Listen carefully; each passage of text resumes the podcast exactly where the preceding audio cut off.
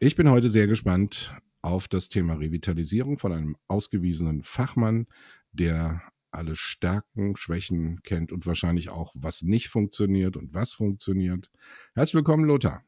Hey, hallo ihr zwei. Vielen Dank, dass ich dabei sein darf. Hey, hi. Schön.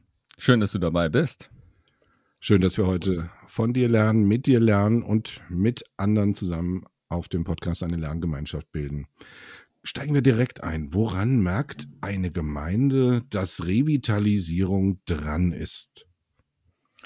Na, wenn sie in ihr Gemeindeleben schaut und sich fragt, kommen da Menschen zum Glauben an Jesus Christus? Ist eine Dynamik in der Gemeinde? Es sind Leute, die schon lange in die Gemeinde kommen. Ist da geistlich noch was los? Bewegt sich was? Entwickeln sich Leute? Das wären so erste Punkte. Und ich fasse es immer zusammen mit der Frage, ist eine Gemeinde bedürfnisorientiert unterwegs oder auftragsorientiert? Okay, und was folgt aus der einen wie aus der anderen? Ja, wenn sie bedürfnisorientiert unterwegs ist, sind ihre Themen sehr nach innen gerichtet. Und das sind Leute, die sind 40 Jahre schon Christen und äh, kriegen dann die Krise, wenn eine Predigt nicht 100% für sie passt und sich fragen dann, wie komme ich denn durch die Woche? Und sind eigentlich nur mit sich selbst, mit dem geistlichen Egoismus äh, unterwegs auf eine Art. Und eine Gemeinde, die lebt, die ist innerlich so gesund, dass sie sich nach außen richtet und fragt, Gott, was ist dein Auftrag? Wie können wir für unsere Region oder Stadt oder unser Dorf was richtig Gutes bewirken? Was willst du? Und wir begreifen uns als äh, Kooperationspartner sozusagen von dir. Lothar, ähm, was hältst du von dem Satz, den Alan Hirsch und Michael Frost mal äh, gebracht haben, dass äh, wenn eine Gemeinde nur noch mit Selbsterhalt beschäftigt ist, dass sie dann eigentlich äh, tot ist und nicht mehr, sich eigentlich nicht mehr Gemeinde nennen kann. Würdest du dem zustimmen oder wäre dir das ein bisschen zu aggressiv? Das wäre mir, das mir zu steil, weil es eben diese verschiedenen Lebensphasen gibt. Glaube ich, ist eine Gemeinde, die ähm, auch mal eine Phase durchläuft, wo sie an, äh, von ihrem Denken her sich neu ausrichten muss, neu begreifen muss, was ihre Bestimmung ist. Ähm, ich glaube, solche Phasen sind ganz wichtig. Viel Gutes wächst aus dem Schmerz. Ich finde, Gemeinden zu revitalisieren, die mit sich selbst sehr zufrieden sind und die auf so einem mittleren Plateau unterwegs sind. Sie haben genug Geld, sie haben genügend Mitarbeiter, mhm. alles cool. Das ist mhm. viel schwieriger, so eine Gemeinde in Bewegung zu bringen, als eine, die kurz vorm Exodus mhm. ist. Von daher würde ich denken, ach, ich finde so eine Exodus-Situation gar nicht schlecht. Für mich als Gemeindebauer eher attraktiver. Okay. Ähm, ich kann dir mal von, von einer Begegnung mit einem Pfarrer erzählen, der hat sich selber äh, Gemeindebeerdiger genannt. Mhm. Das ist nicht ganz unser Thema, weil wir wollen ja revitalisieren, aber der, der hat sich tatsächlich zum Ziel gemacht, möglichst viele Gemeinden zu schließen. Was hältst du davon? Äh, für mich wäre die Frage, was ist denn da deine Vision? Wie bist du dazu gekommen? Also, dass es gute Church mhm. Closer mhm. gibt, das ist äh, mhm. total wichtig, um eine Sache ordentlich zu Ende zu bringen. Da kann ich viel abgewinnen. Aber so mhm. als Lebensberufung würde ich fragen, warum, ey, wie bist du da drauf gekommen? Ja, der, der will Ressourcen freimachen. Also, weil dann ja einfach äh, personale Ressourcen und so weiter frei werden und die in Neugründung stecken. Also von daher schließen, um zu gründen. Aber das ist ja nicht ganz unser Thema, genau. Ja, also für mich mhm. ist, ist total wichtig in so einer Gemeinde, wie, wie ist denn Ihr Denken? Ist Ihr Denken so, dass Sie eine Liebe zu Gott hat? Ist, ist das Thema ein theologisches Kopfthema oder ist es ein Herzensthema noch? Ist eine Sehnsucht da, Gott, wir wollen, dass dein Reich kommt und dein Wille geschieht, wie im Vater unser das gebetet wird. Was ist denn der Herzschlag? Also ich mhm. gucke am Anfang weniger auf die Performance. Ich glaube, mhm. dass man sich gerade über die Performance sehr täuschen kann sogar. Und am Ende des Tages ist der Herzschlag, das, was sind denn die Themen, was bewegt Menschen, wenn zum Beispiel ihre Kinder ähm, von den mhm. Familien in den Gemeinden nicht zum Glauben finden. Bewegt sie das oder, oder rechtfertigen sie das oder ist ihnen das gleichgültig oder was ist denn da los? Und das sind die Punkte, da gucke ich sehr, sehr hin. Und daran kann ich auch sehen, ob eine Gemeinde, ob sie gerade einfach nur ein Tief hat, wie jede Gemeinde mal ein Tief hat mhm. und auch Leiter ein Tief haben. Also ich bin nicht so der ganz große Freund der, der konstanten Erfolgsmodelle. Aber in, in der Gesinnung, in der Fragestellung, was bewegt Leute, da habe ich das Gefühl, dass da kann man halt sehr viel ablesen, wo eine Gemeinde steht auf die Frage, braucht sie eine Revitalisierung oder ist eigentlich alles cool, nur kurz eine Erkältung eingefangen? Wir können es ja mal vertiefen. Jesus ähm, mhm stellt die Frage nach der Revitalisierung einem Gelähmten und fragt, willst du gesund werden? Eine verwundernde Frage, die aber zu einer Verwandlung führt.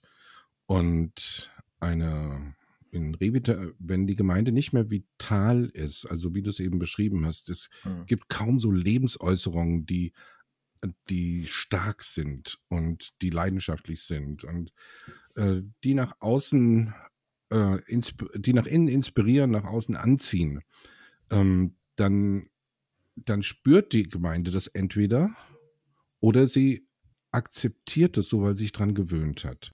Mhm. Und mir begegnen zwei Ebenen. Die einen, die sagen, bei uns ist ja alles okay. Also wir können uns irgendwie, kommen wir noch durch. Ja, da passiert, kommen nicht mehr so viele Menschen und es passiert auch noch so viel. Aber insgesamt geht es uns ja noch gut. Also der Bedarf wird gar nicht festgestellt. Und was machst du, fangen wir damit mal an, was machen wir, wenn du gerufen wirst in eine Gemeinde, die sich unsicher ist, ob sie gesund werden will, weil sie eine andere Diagnose hat? Hm. Ja, da hilft mir wieder diese Unterscheidung zwischen bedürfnisorientiert und auftragsorientiert. Eine Gemeinde, die zum Beispiel bedürfnisorientiert unterwegs ist, der kann es richtig gut gehen. Alle Bedürfnisse der Leute werden gestillt, alle fühlen sich wohl, ähm, Finanzen sind klar. Wir wissen es ja von der anglikanischen Kirche. Wie war das, bevor, bevor Fresh X begann durchzustarten? Da sagte, ich glaube, es war der Erzbischof von Canterbury, dass sie nach Wegen suchten, Rowan wie Williams die Dinge sich ereignen. Mhm. Und dann äh, fand Gott ja den Weg, ne? Finanzen. Mhm. Als die Kohle ausging, fing man an tief. Und so geht es auch vielen unserer Gemeinden. Solange es ihnen bürgerlich gut geht, alles funktioniert, man alle bezahlen kann, die man angestellt hat, vielleicht sogar noch ein paar mehr für die Kinderarbeit noch jemanden anstellen, sind alle glücklich. Und sie sind nach innen mit sich zufrieden. Von daher werden, werden es Gemeinden, die, die sogar gut dastehen, die von anderen bewundert werden. Und ich würde ihnen immer die Frage stellen, hey, was ist der Auftrag? Was ist der, der Fokuspunkt? Was ist das Why, mit dem ihr am Start seid? Warum gibt es euch am Ende des Tages? Und in diesen Fragen würde ich reingehen in, in die Gespräche auch mit Gemeindeleitung, weil äh, Speed of the Leader, Speed of the Team, also gucken, wo steht denn die Gemeindeleitung? Und das wäre für mich der Ansatzpunkt. Das wäre gleich die nächste Frage.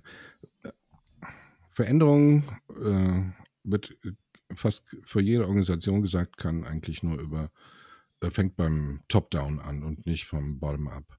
Also, welche Rolle haben Leiter und Pastoren bei dem Thema Revitalisierung? Und pra ganz praktisch, wie gehst du das an? Hm.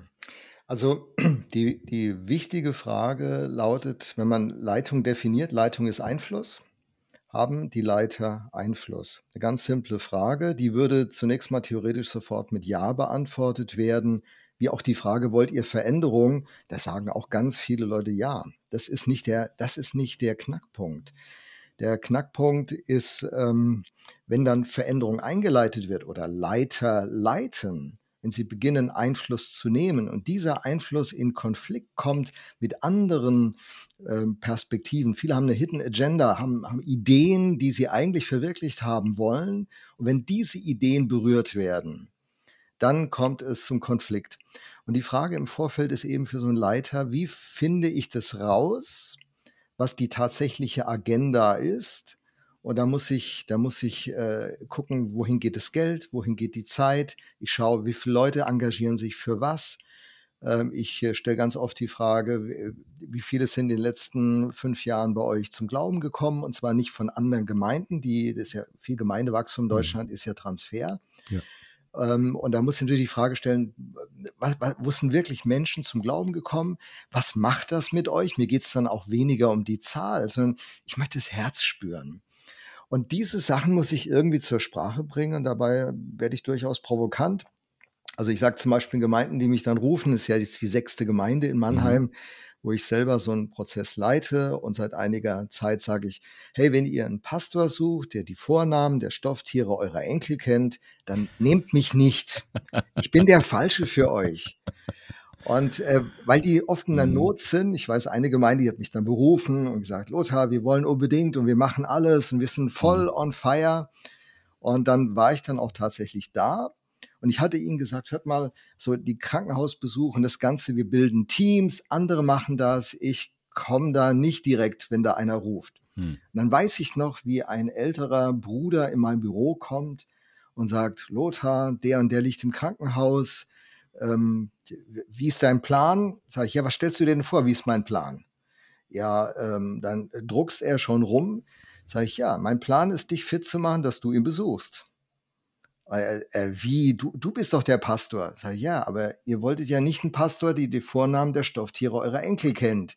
Und wenn dann jemand in Not ist, dann will die, soll die Gemeinde reagieren. Aber wir waren uns doch einig, dass meine Rolle Leitertraining ist. Mitarbeiter unterstützen, Strategie und, und Perspektive klären.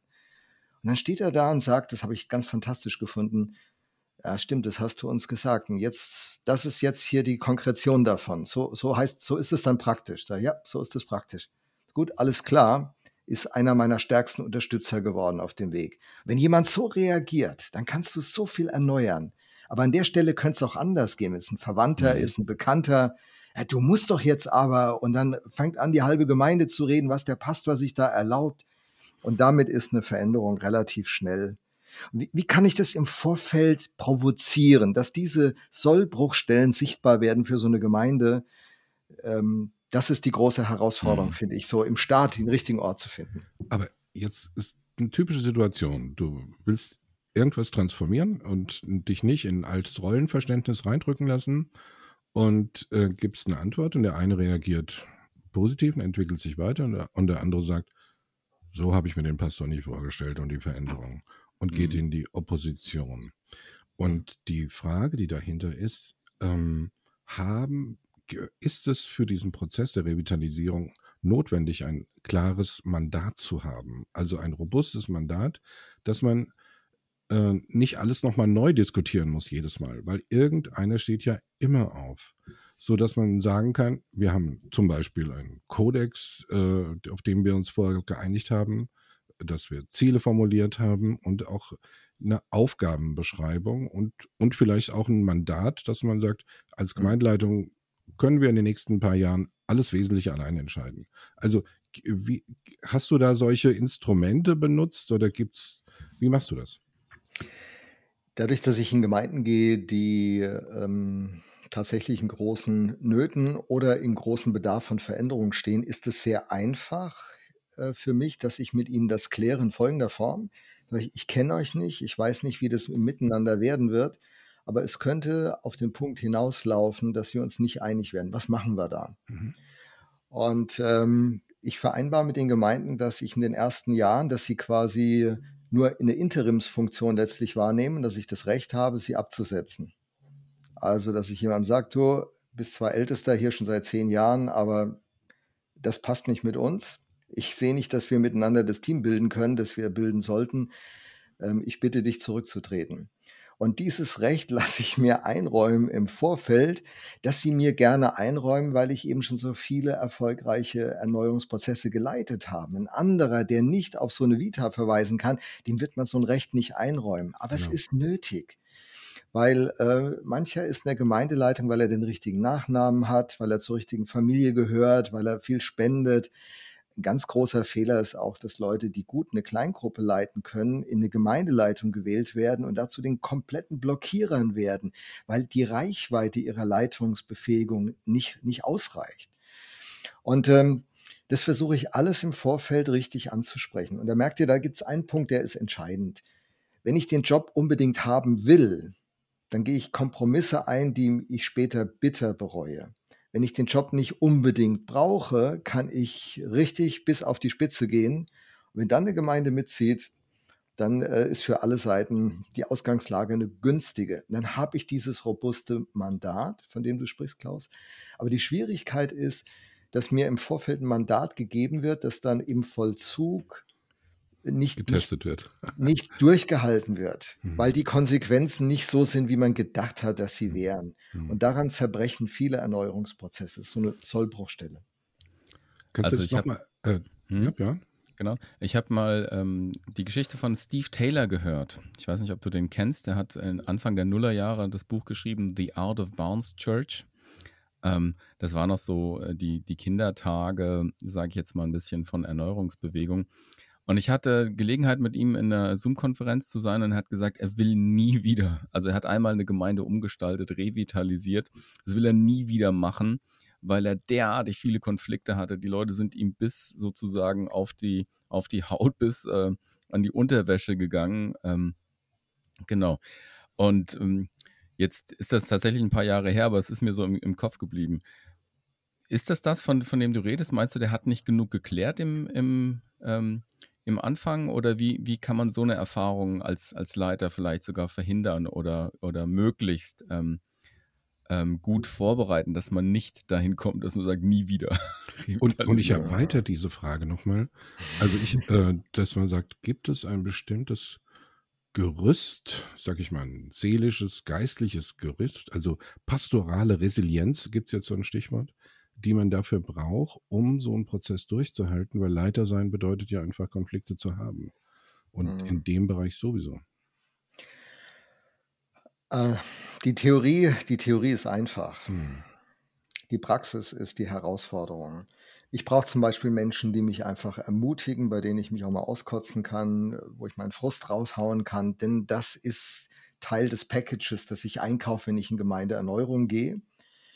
Aber wenn ich eine Gemeinde gründe und nicht gerade in der Studentenstadt bin und mir da ganz vieles zufällt, weil ich es weil gut auch vielleicht anpacke, äh, hatten Gemeindegründer auch enorm viel Herausforderung. Ich glaube, du brauchst einfach ein Umfeld von Ermutigern, von mhm. Leuten, die an dich glauben. Du brauchst, du brauchst eine Berufungsklarheit. Ich mache das, weil ich berufen bin, nicht weil ich Erfolg habe oder weil die Leute das gut finden. Und diese innere Berufungsklarheit, ich bin da ziemlich oldschool, ähm, die hat mich immer wieder durchgetragen, denn ich war mehr als einmal an dem Punkt, dass ich hinschmeißen wollte. Und dann Freunde zu haben, die mir die Berufung bestätigen und mich daran erinnern, die an mich glauben, die mir dann zur Seite stehen, mich ermahnen, wenn ich aufgeben will, weil ich frustriert bin, weil ich verletzt bin, weil Leute mit mir einfach unschön umgehen. Alles das gehört dazu. Das ist so auf meiner Seite. Für mich eine Herzensfrage. Mit wem bin ich unterwegs?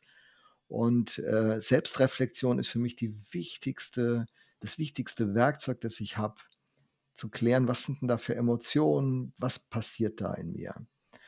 Und die wichtigste Person, die ich sowieso zu führen habe, das bin ich selbst. Also da habe ich eine ganz, ganz gute Einflussmöglichkeit. Von der Sache her, also in der Gemeinde, äh, ich kann, ich muss mir natürlich die Leute anschauen mit der Lebenserfahrung, weiß, weiß ich heute schneller wie vor 20 Jahren, wo, wo versprechen mir Leute etwas, was sie nicht halten. Weil ich kriege ganz viel versprochen, wenn die mhm. Not groß ist. Und wenn wir dann anfangen loszulegen, boah, da haben wir, und da versuche ich das Ganze nicht auf eine persönliche Ebene zu bringen, sondern eben auf diese Auftragsklarheit. Was will Jesus von uns? Was ist die Berufung dieser Gemeinde?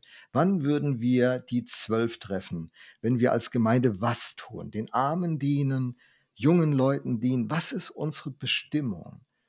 Und, äh, und an dieser Frage ringe ich mit Ihnen sehr, aber ich muss zugeben, dass wahrscheinlich 70 bis 80 Prozent der Gemeindebesucher letztlich eine Gemeinde besuchen, die ihre Bedürfnisse stillt und nicht die einen Auftrag leben will. Die sagen mir, ey, ich bin doch schon in einem Unternehmen tätig, muss da was machen, ich will da in die Gemeinde kommen, mich einfach reinsetzen und durchatmen.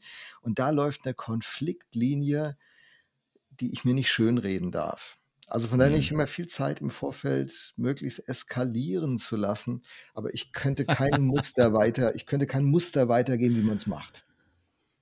Das hätte ich jetzt wow. auch, das hätte ich jetzt aber gehofft, weil, weil es braucht ein deutsches Buch für Revitalisierung. Und ähm, weil die gesamte kirchliche Landschaft mit steht ja unter diesem Druck der Revitalisierung. Wir haben ja in allen Freikirchen, Landeskirchen sowieso einen riesigen äh, Bedarf, ähm, Ausstieg von guten Leitern, die daran mhm. zerbrechen. Und deswegen so diese, was du eben gesagt hast, ein unterstützendes Umfeld, die äh, eine Berufungsgewissheit und das klare Mandat. Äh, mhm. Äh, und wenn man das nochmal auch strukturell klärt, ist es, das hilft schon, ähm, um zu sagen. Und natürlich dann deine, deine Erfahrung und hm. Und deine spirituelle Autorität, die du mitbringst, einfach weil du, weil du jetzt äh, schon lange in dem Prozess drin bist. Ähm, und dass man sagt, okay, von diesen Faktoren bilde ich zumindest fünf ab und dann, dass wir Leute in eine Situation, wir schicken ja auch oder lassen Leute in eine Situation, senden wir hinein, die manchmal ja toxisch ist. Mhm. Und deswegen brauchen wir klare Strukturen, und, eine, ähm, und ein Grundfeld Ausbildung, sag ich mal, dass man da, da Bescheid weiß einfach. Ja, ja das, das stimmt. Ich will, ich will da schon zustimmen. Aber der Punkt ist folgender. Ich habe mir das für mich in folgenden Satz zusammengepasst, äh, gepackt. Gottes Methode sind Menschen. Hm. Gottes Methode sind Menschen. Wenn ich bei Jim Collins lese, diesem Business-Denker, der sagt, bevor du den, den, ein Thema für dein Unternehmen klärst, musst du das richtige Team zusammenstellen. Wenn ja. du das richtige Team hast, kannst du fast jedes Thema und das ist, das ist so das Problem, wenn ich nicht ein Team in ja. der Gemeinde bauen kann, ja. das wirklich eins ist und das sich herzensnah ist und gern miteinander am Start ist, dann wird es richtig schwierig, obwohl ich alles richtig mache. Das ist ja die strukturelle Falle, in der viele Freikirchen sind. Also jetzt, wir kommen jetzt von den Baptisten her, aber es ist bei mhm. vielen anderen ja auch. Da werden Menschen hineingewählt, nach so und so Jahren, dann wird ausgetauscht, mitten in Prozessen. Und es wird mhm. nie, in der Regel ja nicht gefragt, was für eine Art von Personen brauchen wir da? Passen mhm. die zu den bestimmten Leitern? Und dann fällt, fängt das ganze, die ganze Dynamik eines Gruppenprozesses ja wieder an. Ja. Mhm. Mhm. Ja, ich meine, es sind ja auch zwei große Pole überhaupt in der Gemeindearbeit: Beziehung oder Struktur. Und oftmals gibt es ein Entweder-Oder. Mhm. Also, wenn Beziehung nicht klappt, wird Struktur eingesetzt. Mhm. Ja.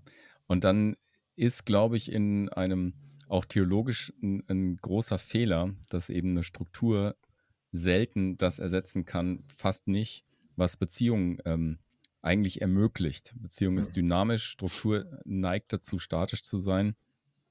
Und dann hängt man in diesen beiden Sachen.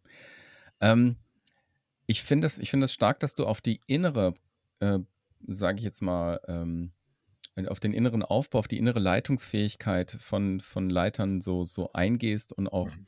ähm, das jetzt als, als eine, eine, große Ressource beschreibst, also Reflexionsfähigkeit, äh, mhm. Berufungssicherheit, vielleicht auch eine Zielorientierung, also dass ein Leiter sich selber leiten können muss als Grundvoraussetzung dafür, dass er auch nach außen eben wirken kann.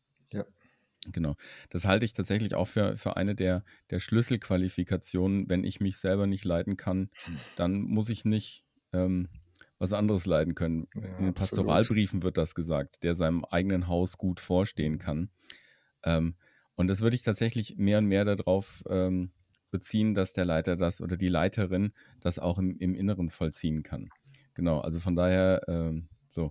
Was hältst du denn von dem Satz, alle wollen Transformation, aber keiner will Veränderung? Ja, ist ein interessanter Satz. Was verstehst du unter diesem Satz? Gibst du mir gerne zurück, ja? Ähm, naja, gut. Also ich, ich glaube, wir wünschen uns oder ähm, ich nehme uns als, als deutsche Gesellschaft wahr, als, als jemand, also als Leute, die die sich wünschen, dass mhm. die Gemeinde in Anführungsstrichen performt, dass da mhm. irgendetwas passiert, dass es attraktiv ist, dass ich da mhm. hingehe und denke, boah ja, das ist ein super Platz mhm.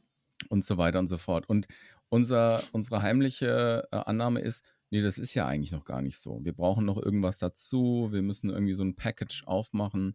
Ähm, viele Leute kommen zu Willow Creek, das sage ich jetzt mal so als Plattform, mhm.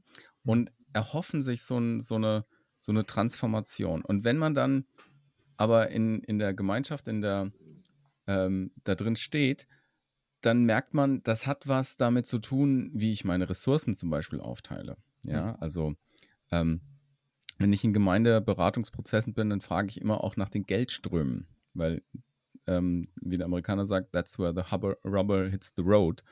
Ähm, gibt es überhaupt Möglichkeiten für Veränderung? Gibt es Möglichkeiten für Innovation, für ein Experiment und so mhm. weiter und so fort? Mhm. Und dann wird es nämlich schon unbequem, weil, Moment, aber wir müssen doch erstmal die Sekretärin bezahlen. Ähm, ist ja super, tolle Frau oder toller Mann, je nachdem. Ähm, aber dafür haben wir kein Geld. Dafür genau, für Veränderung haben wir. Wir gehen sowieso mhm. zurück. Also die Frage nach, nach den Strukturen. Also die, die Struktur, Strukturargument gegen Veränderung. Das wäre jetzt so ein. Wie gehst du damit um? Also ich, ich, denke, ich denke, es ist eine Frage des Preises. Alles hat seinen Preis. Und wenn ich mir mhm. ein sehr wertvolles technisches Gerät kaufe, sagen wir mal so ein Smartphone, dann, wenn es für mich den Wert hat, lege ich auch über 1000 Euro dafür auf den Tisch. Mhm. Ähm, und ich glaube, dass viele Leute am Veränderungsprozess scheitern, weil sie, weil sie in ihrer Auftragsklarheit, in ihrem Bild, was könnte denn da werden, keins im Herzen tragen, das sich so richtig vom Hocker reißt. Ich habe viele Männer getroffen, die können sich mehr begeistern für äh, Golf spielen lernen oder ein Haus bauen als für die Kirche von Jesus. Ich meine, die haben formal sagen die alles richtig über die Kirche. Aber wo diese Leidenschaft fehlt und dieser Traum nicht lebt, werde ich nicht den Preis dafür bezahlen. Und das ist für mich ein Hauptgrund, warum Veränderungen scheitern und warum man auch gerne Dinge so möchte, so behalten möchte, wie sie sind, zum Teil, weil da meine Machtposition und auch die Rolle und auch die Sicherheit meines Alltags, wir Deutschen haben ja sehr viele stetige Menschen, die es so lieben, wenn es so mhm. weitergeht, wie es war. Sie möchten gerne den Nutzen der Veränderung haben, aber nicht den Preis der Veränderung bezahlen. Und das ist ein großes Problem auch in der Kirche. Und weil die Probleme im Kern immer mit Menschen zu tun haben. Jede Führungsfrage ist am Ende immer Menschen führen. Es ist nie eine Struktur bauen. Selbst die Strukturen, die ich baue, haben was mit Menschen zu tun. Mhm. Ich muss am Ende zu Menschen kommen. Beispiel, Veränderungsprozess habe ich Konflikte. Ich mag keine Konflikte. Ich meine, ich gehe sie mittlerweile ein, aber auch nicht immer in dem Umfang, wie es sein müsste, weil ich mag sie nicht. Was mache ich stattdessen? Ich baue ein System. Ich baue irgendwas um diesen Konflikt herum, um dem Konflikt nicht begegnen zu müssen. Und Gemeindeleben wird komplex und es gibt Auflagen und es gibt immer kompliziertere Vorgehensweisen, weil ich nicht bereit war, das Gespräch mit der Person zu führen und zu sagen, das geht gar nicht, wie du hier mit Leuten umgehst. Ich akzeptiere das nicht. Wir müssen jetzt mal hier ein Gespräch unter vier Augen führen. Bei Willow habe ich gelernt, ähm, zu sagen, wir müssen jetzt über die letzten 10 Prozent sprechen. Ich sage dir wirklich, was ich denke. Wisst ihr, mhm. am Anfang sind Christen miteinander sehr herzlich unterwegs und wenn dann der Wind rauer wird, werden sie sehr höflich miteinander. Und wann immer Christen höflich und nicht herzlich sind, ist es für mich ein Signal, dass hier irgendwas ganz grundlegend schief geht. Wow. Mhm. Gehen wir wow. einen, einen Schritt weiter. Ähm, wir haben jetzt über die, die Rolle von Leiterschaft, Konflikten und ver eigene Verfasstheit gesprochen. Jetzt muss ich dieses Thema ja nachhaltig einbringen und kommunizieren. Hm. Wie, wie geschieht das, dass so ein Thema nachhaltig kommuniziert wird? Es beginnt wieder mit dem Beziehungsaufbau. Wenn ich Herzen gewinnen kann, Sprüche 4,23, vom Herz geht alles aus. Wenn ich Herzen gewinnen kann, wenn wir miteinander ein Kernteam bilden, das einen gemeinsamen Traum beginnt zu träumen, wenn dieser Traum stärker ist als meine Ängste, als meine Gewohnheiten, als meine Besitzstände, beginne ich mich zu bewegen. Also ist mein Fokuspunkt nie, nie ein methodischer. Es ist immer ein herzensbezogener Punkt. Und dann kommt dieser berühmte Satz, ich glaube, Bill Heibels hat ihn geprägt, ähm, sagt, du veränderst eine Gemeinde, wenn du 10.000 Tassen Kaffee trinkst und 5.000 Gespräche auf dem Parkplatz geführt hast, wenn du Menschen begegnest und ihr Herz gewinnen kannst und Herzen sich verbinden und gemeinsamer Traum wächst, was jetzt bei Corona total doof ist. Also jetzt in Mannheim so ein Gemeindeerneuerungsprozess zu starten, ohne diese intensive persönliche Begegnung, da verwende ich eben Predigten. Ich predige sehr gerne und das hat auch eine ganz, ganz starke Resonanz ist einfach eine meiner Gaben. Andere setzen andere Gaben ein, aber das ist eine meiner. Und es macht einen Riesenspaß. Aber ich spüre, was im Moment nicht geht, weil es nicht diese intensiven persönlichen Begegnungen gibt, wo man beginnt zu träumen. Und ich glaube, wenn du, wenn du ein Kernteam zusammen hast, das miteinander träumt, das bereit ist, den Preis zu zahlen, weil das Bild einfach groß ist und, und Augustinus sagt, äh, in dir muss brennen, was du in anderen entzünden willst. Wenn es in einem brennt, ich glaube, da kannst du methodisch, da kannst du von, von emergenten Strukturen bis Megachurch-Strukturen, du kannst alles umsetzen. Und diese ganze Methodendiskussion ist hinfällig, weil die Herzfrage richtig geklärt ist. Und das wäre das wäre eins meiner Hauptplädoyers für Gemeindeerneuerung. Leute, unser Herz muss drin sein. Das muss uns so packen, dass wir bereit sind, uns voll reinzuhauen. Nicht, weil wir müssen oder weil man es so macht, sondern weil ich es will weil ich daran glaube und weil ich ein Team habe und es geht nie alleine. Also Heike, meine Frau und ich, wir können das nie alleine. Entscheidend, ob so ein Ding erfolgreich wird, hängt immer auch vom Team ab. Und äh, wenn ich dieses Team nicht bauen kann, werde ich einfach müde auf dem Weg, dann wird es nicht gelingen. Aber kommt das Team? Hey Leute, da ist so viel möglich. Da können sich ganz alte Gemeinden nochmal komplett neu aufstellen. Definitiv. Wow, also das, das äh, begeistert mich jetzt gerade äh, total. Weil es mich auch äh, an die Art und Weise erinnert, wie Jesus und die Apostel das am Anfang gemacht haben. Ich meine, Jesus hatte, hätte alle Autorität äh, gehabt, hätte Dinge wirklich alleine durchpeitschen können, ja, und auch teilweise hat er das ja gemacht. Aber aus irgendeinem interessanten Grund hat er einfach ein Kernteam aufgebaut und hat gesagt, mit denen will ich letztlich die Welt verändern. Petrus hat er mal so rausgestellt, hat gesagt, hier auf diesen Felsen möchte ich die Gemeinde bauen. Also da war er der totale Teamplayer. Und wenn ich Paulus anschaue, so den krisenfesten Apostel, der mhm. wackelt auch immer zuerst zu den vorbereiteten Menschen, mhm. zu den Juden, die am nächsten dran sind, baut mit denen was auf und dann äh, setzt er die Ältesten ein, die Menschen, die Erfahrung haben die am richtigen Platz sind und, und zieht weiter und hält trotzdem Beziehungen. Also genau. von daher erinnert mich das, was du sagst, Lothar, jetzt gerade mal äh, an das Neue Testament.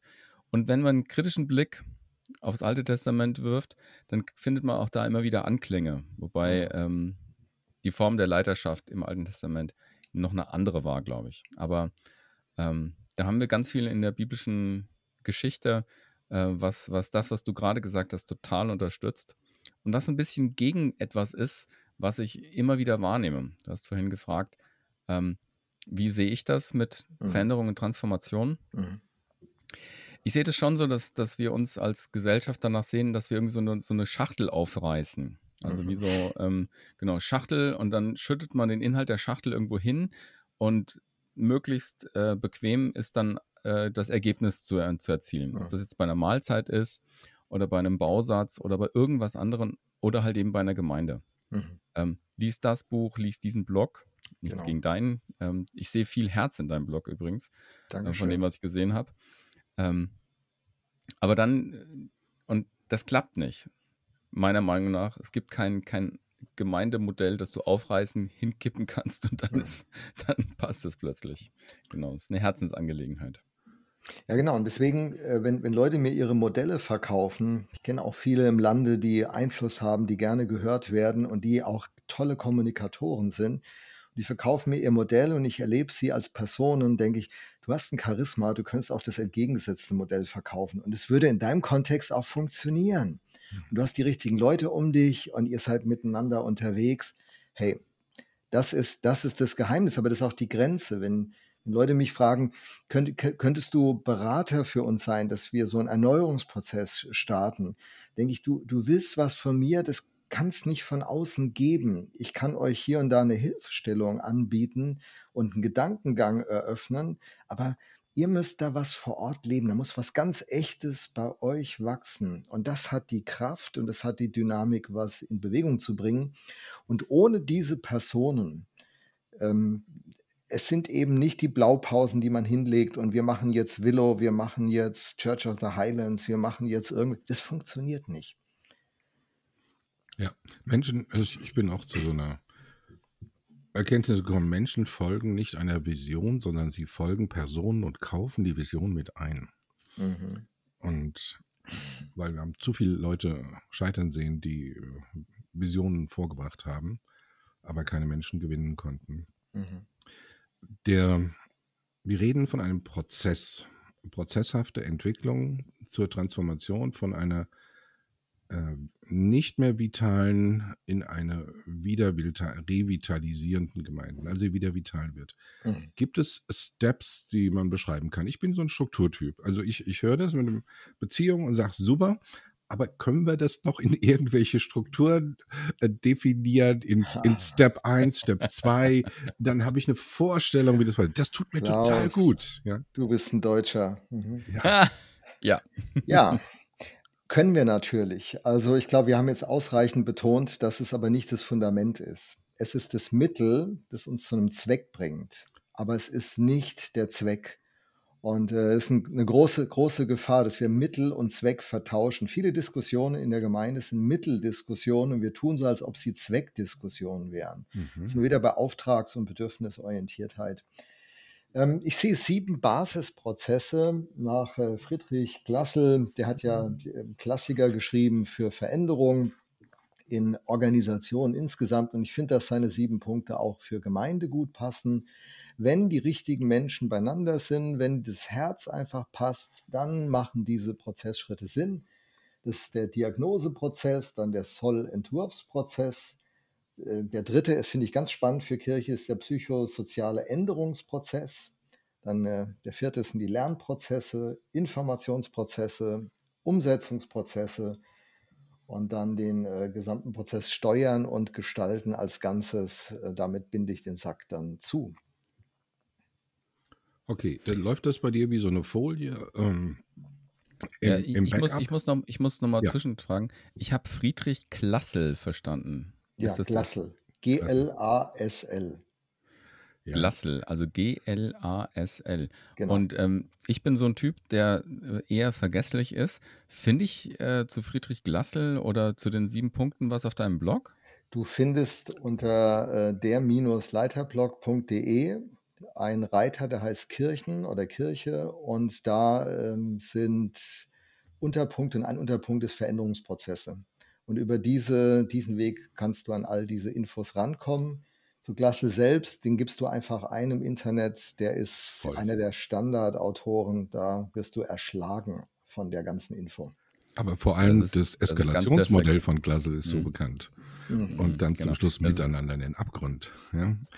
ganz, per, ganz perfekt, dass wir die Ressource jetzt hier gerade nochmal nennen, damit unsere Zuhörerinnen und ja. Zuhörer das auch nochmal sagen. Also bei dir auf dem Blog und Friedrich Glassel mit G eingeben und dann kommt man zu den Infos. Danke nochmal. Mhm. Gerne. Mhm. Okay. Gibt es, also habe ich vorhin auch schon mal gefragt, sowas wie ein, äh, ein Verhaltenskodex, den man gemeinsam beschließt? Also das sagt, wie, wie gehen wir miteinander um, wenn wir nicht einer Meinung sind? Wie gehen wir miteinander um in Bezug auf die Leitung? Du hast, mhm. du hast vorhin gesagt, äh, ich habe da ein starkes, robustes Mandat. Ne? Ich kann sogar die Leitung absetzen, wenn ich sage, mhm. nee, in dem Fall, ähm, das habt ihr mir zuge zugesichert und ich habe dieses für eine bestimmte Zeit auch dieses Mandat. Ähm, wie würde man das inhaltlich so beschreiben, dass man sagt, also das eine wäre, das wäre eine extreme Form, ne? mhm. also was man ja versucht zu vermeiden, aber das Grundsätzliche sozusagen positiven Rahmen schaffen. Mhm. Gibt es da Ideen von dir? Wie machst oder wie hast du das in Gemeinden gemacht? Mhm. Also vielleicht müssen wir da einen, einen kurzen Gedanken noch vorschalten. Ich kann so ein Mandat haben, ich kann das auch alles durchziehen, wenn ich Menschen auf dem Weg verliere und die innerhalb der Gemeinde anfangen, ähm, jetzt bin ich zurückgetreten, nee, ich habe das schon freiwillig gemacht, aber dann gibt es noch einen anderen Ton, eine andere Tonlage. Man spürt, das sind Dinge nicht so glücklich gelaufen, wenn er nicht von Herzen diesen Prozess mitvollzieht, dann kann ich zwar das Mandat haben, aber trotzdem entsteht ein ganz großes Problem über Zeit in der Gemeinde, ein Misstrauen. Ja. Vertrauen ist die Währung des Leitens. Ohne Vertrauen kann ich nicht leiten. Und das ist mein, mein Fokuspunkt. Mein Fokuspunkt ist nicht, welche Rechte habe ich, was kann ich durchsetzen, sondern mein Fokuspunkt ist, wie baut sich Vertrauen dass über Vertrauen wir gemeinsam was gestalten können. Dass wir über Vertrauen an den Punkt kommen, das robuste Mandat in der Form anzuwenden, Vier-Augen-Gespräche zu haben bei einem guten, trockenen Bordeaux und zu sagen, hey, fällt dir auf, dass du an der und der Stelle nee, da willst du noch anders machen. Du kannst sagen, hey, wie geht's dir an der und der Stelle? Wie nimmst du dich wahr? Wie erlebst du dich? Darf ich dir ein Feedback geben? Die klassischen Feedback-Regeln ansetzen. Und das Ganze lebt von Vertrauen. Wenn das Vertrauen verloren geht, mache ich zwar formal alles richtig, aber ich verliere Menschen. Wenn ich Menschen beginne zu verlieren, verliere ich den Prozess der Gemeindeerneuerung. Und jetzt habe ich den Punkt, dass ich Menschen gewinnen lassen und ich habe Leute, die wollen sich gar nicht gewinnen lassen. Und das kriege ich alles nicht über Regeln und über Vereinbarungen in den Griff. Von daher ist am Anfang, wie ich schon sagte, die Klarheit zu schaffen, ist für mich ein ganz, ganz wichtiger Punkt, bevor ich einen Vertrag unterschrieben habe. Dann miteinander aber an diesen Beziehungen ringen, dass sie tief werden, Geduld zu haben, dran zu bleiben. Das finde ich eine ganz schwierige Phase. Das bedeutet für mich, manche Gemeindeerneuerung kann einfach nicht so schnell gehen, wie ich mir es wünsche, weil das Vertrauen das nicht trägt. Und ohne Vertrauen habe ich keine Chance. Und dann, dann Vokabeln einführen, wie wir wollen uns die letzten 10 Prozent sagen. Vielleicht selber auch ein Feedback einholen, äh, selber auch mich in, aus meiner Komfortzone als Leiter herausbegeben und Dinge hören, die mir nicht schmecken und demonstrieren, wie ich damit umgehe, wenn ich eine Kritik bekomme, die berechtigt, aber unangenehm für mich ist. Also etwas modellieren, zeigen. Und, äh, und nur im Notfall, ich habe da so eine andere Metapher, die ist Mücke, Elefant. Äh, man sagt ja, mach nicht aus der Mücke einen Elefanten. Und ich habe für mich die Metapher gebaut, hey, ich habe viele Elefanten, die mir in Gemeindeerneuerung begegnen. Wann kann ich sie kann ich sie in, in Mücken, im Mückenstadium erkennen und habe ich den Mut, sie als Mücke zu erschlagen, weil der Konflikt ja die Arena sucht. Das heißt, wenn, je größer der Konflikt wird, je größer die Aufmerksamkeit. Da habe ich ein ähm, Lied für dich, wenn, wenn ich kurz mal einhaken ja, darf, Lothar. Ich weiß nicht, ob du den Künstler Johannes Falk kennst. Ja. Der hat tatsächlich den Soundtrack dann quasi zu dem, was du gerade gesagt hast, geschrieben. Man muss aus Elefanten wieder Mücken machen. Krass. Wir müssen raus aus unserer Haut. Genau. Lass uns aus großen Worten die Luft rauslassen, lieber leise und vertraut. Tut es uns leid, lass uns aus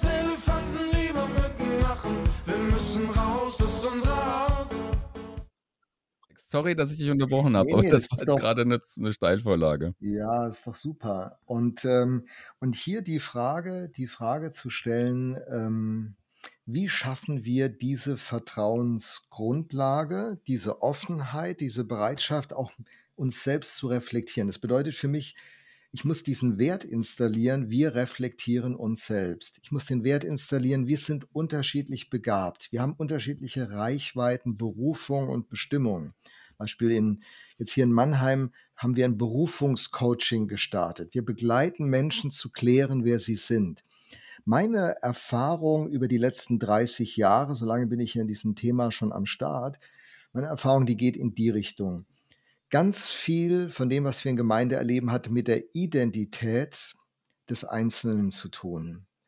Und Identität prägt das ganze Verhalten. Wenn jemand in seiner Identität angezählt wird, beginnt er zu blockieren, seine, seine inneren Schattenbilder, die er hat, seine Unsicherheiten spiegeln sich ins Leiten hinein.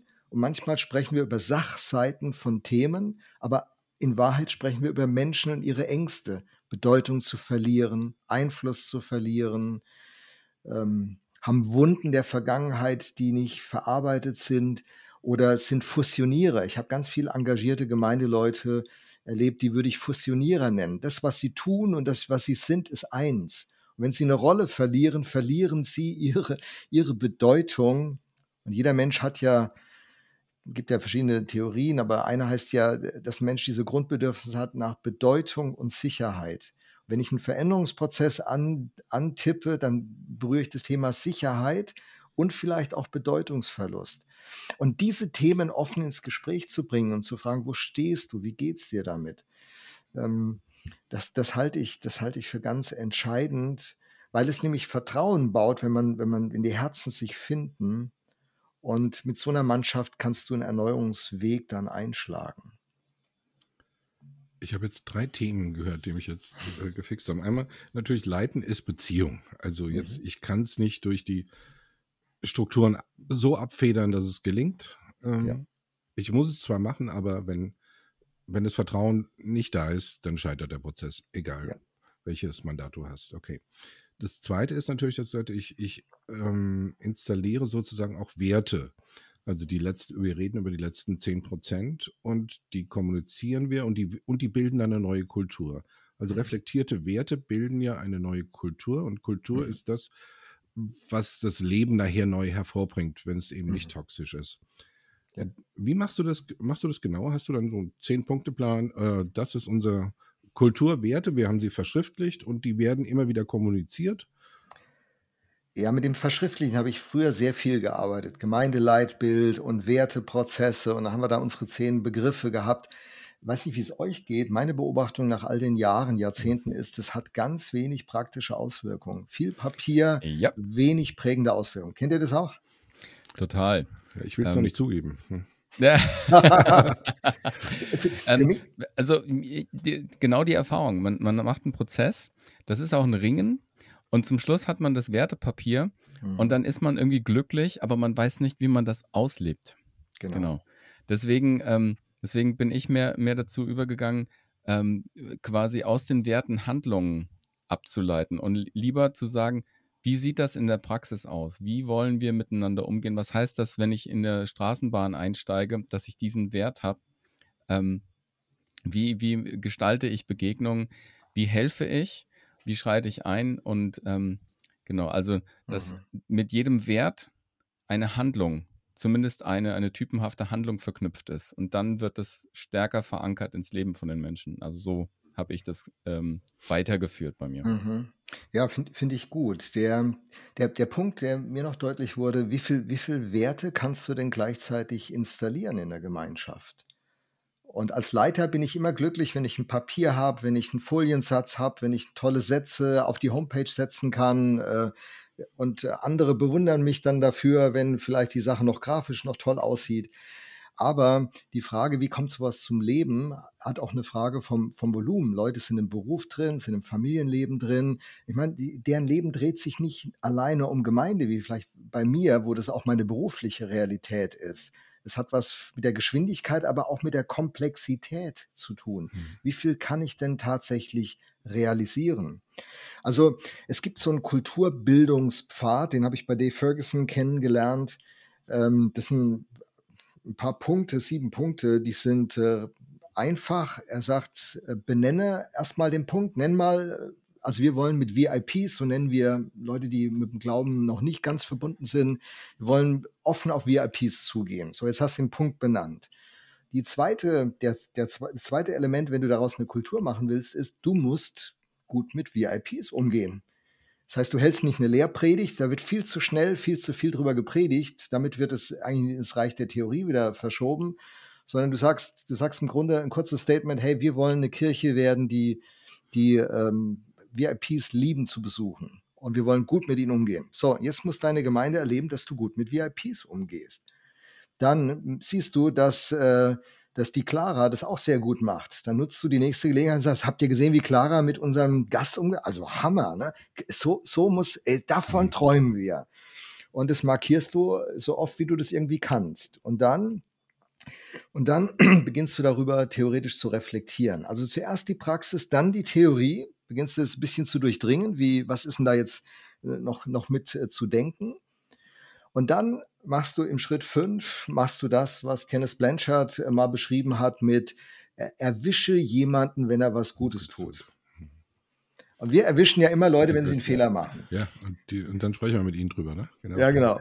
Und er, erwische ihn und ja. macht, macht es nicht öffentlich, sondern dann persönlich, on the spot. Geh hin und sag, hey, großartig. Also, wow, erklär mir nochmal, was hat dich da bewegt? Das ist ja unfassbar. Und dann prägst du das in die Gemeinschaft hinein. Du erkennst es an.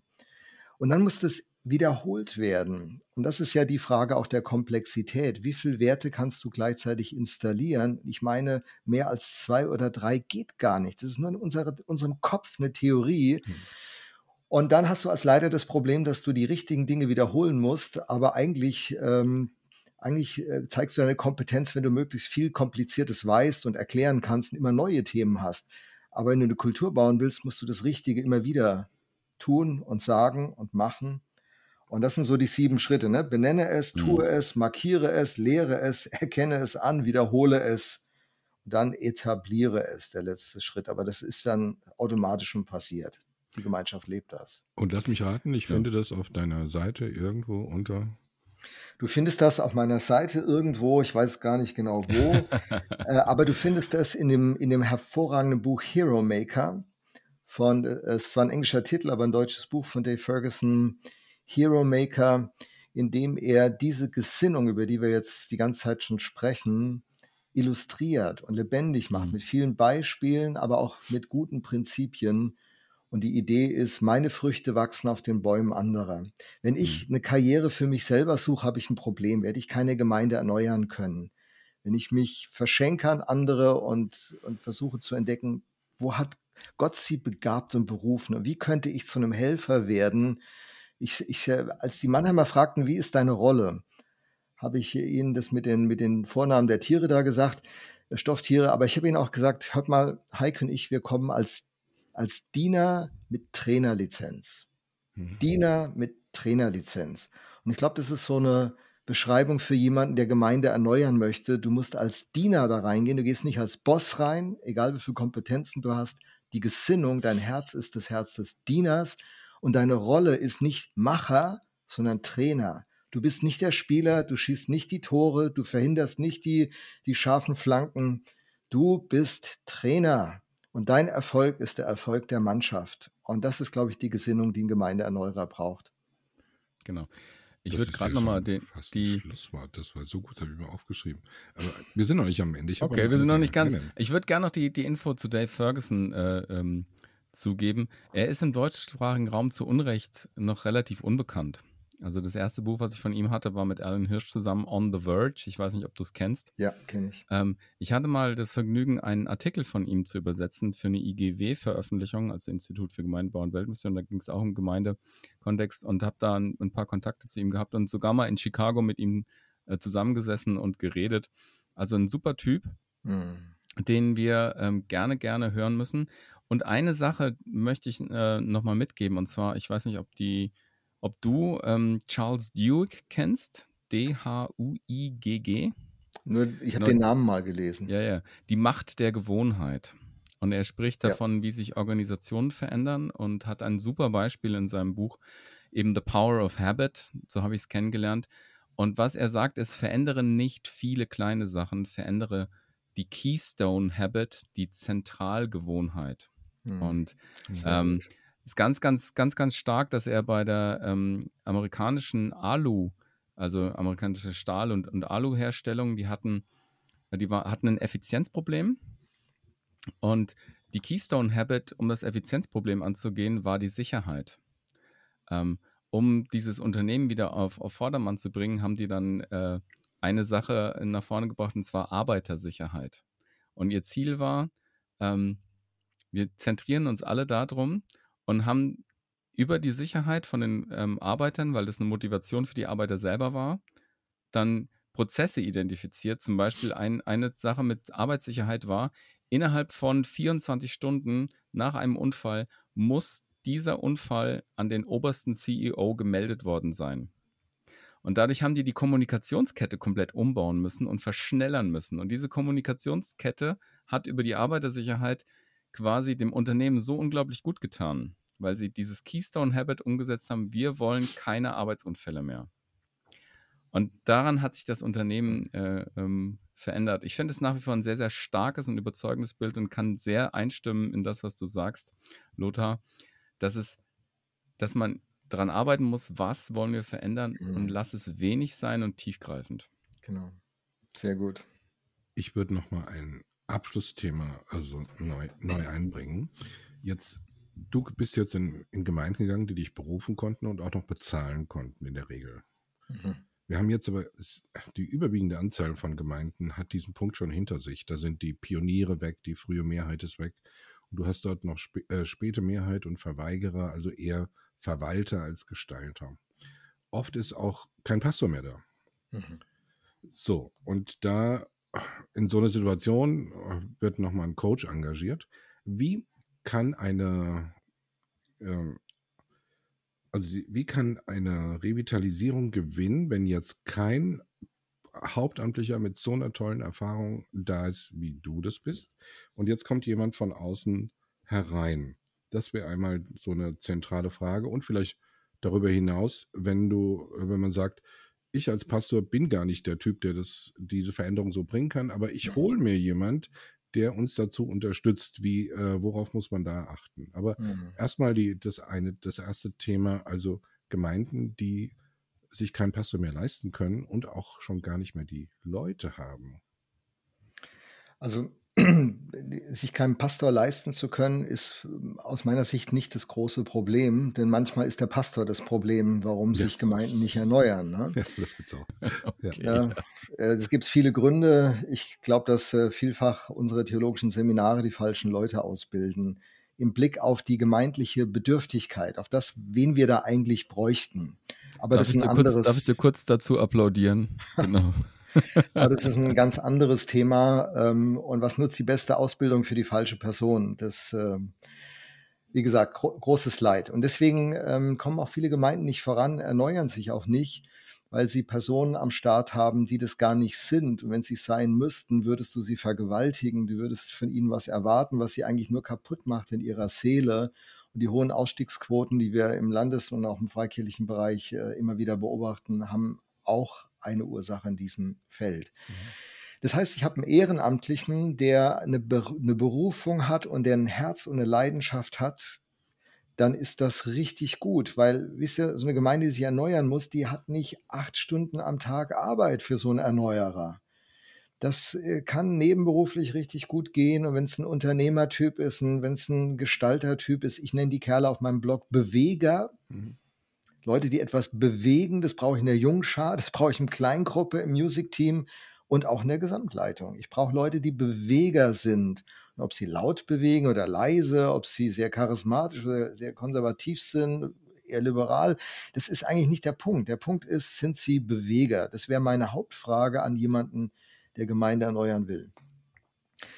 Die andere Frage ist, wenn er kein Team vorfindet, ist die Frage, wird sich ein Team bauen lassen? Ist dieser Beweger ein Typ, der Leute anzieht, die dahin ziehen, die miteinander in Traum träumen, die miteinander starten?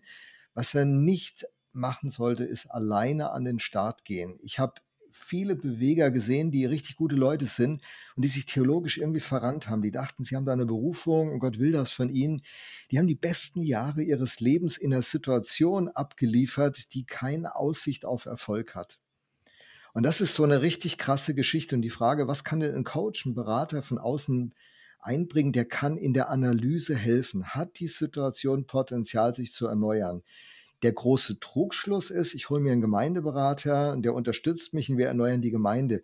Ich kenne keine Gemeindeberatung.